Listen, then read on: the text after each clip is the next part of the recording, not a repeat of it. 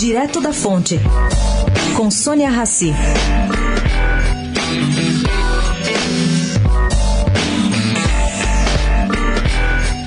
Pois é, gente, o Palácio do Planalto e o MDB passaram por cima dos planos sempre muito bem calculados de Henrique Meirelles e anteciparam o anúncio da filiação dele ao partido, seguida da renúncia ao cargo do comando da economia.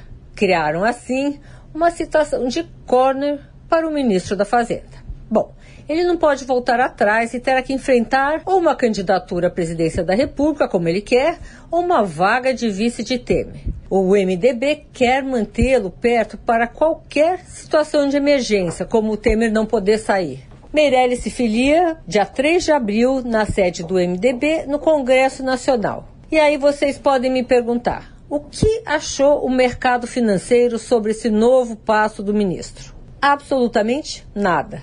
Eles estão sim de olho no comportamento da economia americana, que vem balizando as bolsas do mundo inteiro nos últimos 20 dias. Sônia Raci, direto da fonte, para a Rádio Eldorado.